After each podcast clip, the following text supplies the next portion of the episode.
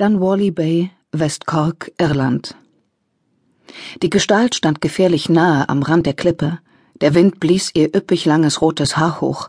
Das dünne weiße Baumwollkleid reichte bis zu den Knöcheln. Darunter kamen nackte Füße zum Vorschein.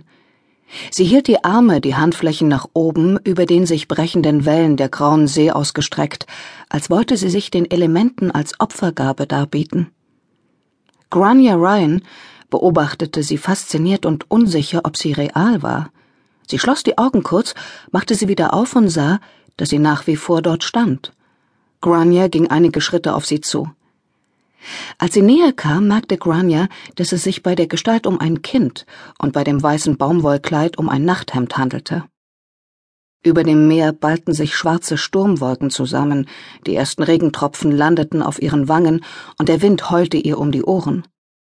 Aus etwa zehn Metern Entfernung erkannte Grania, wie sich die blau gefrorenen Zehen der Kleinen am Fels festkrallten und Böen den schmalen Körper ins Wanken brachten.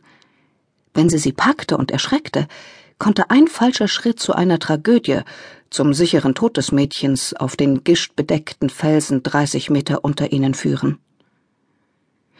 Grania überlegte verzweifelt, was zu tun sei. Bevor sie zu einer Entscheidung gelangen konnte, drehte sich die Kleine um und sah sie mit leerem Blick an. Grania streckte instinktiv die Arme aus. Ich tu dir nichts. Komm zu mir. Das Mädchen starrte sie weiter unverwandt an. Wenn du mir sagst, wo du wohnst, bringe ich dich nach Hause. Hier draußen holst du dir den Tod.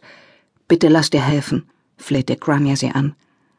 Als sie einen Schritt auf das Kind zumachte, trat ein Ausdruck der Angst auf das Gesicht der Kleinen, als wäre sie aus einem Traum erwacht, und sie rannte von Grania weg, immer die Klippen entlang, bis sie außer Sichtweite war. Ich wollte gerade eine Suchmannschaft losschicken. Übler Sturm da draußen.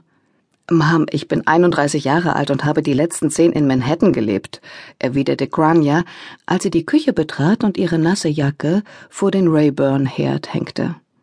Um mich brauchst du dir keine Sorgen zu machen. Ich bin ein großes Mädchen. Sie gab ihrer Mutter, die den Tisch fürs Abendessen deckte, einen Kuss auf die Wange. Wirklich. Mag sein, aber solche Stürme haben schon starke Männer von den Klippen geweht. Kathleen Ryan deutete zum Küchenfenster hinaus, gegen das die Äste des blütenlosen Glycinienbusches peitschten. Ich hab gerade Tee gekocht. Kathleen wischte sich die Hände an der Schürze ab und ging zum Herd. Möchtest du eine Tasse? Gern, Mom. Setz dich hin und lass mich das machen, ja? Grania drückte ihre Mutter sanft auf einen Küchenstuhl. Bloß fünf Minuten. Um sechs kommen die Jungs heim und wollen ihren Tee.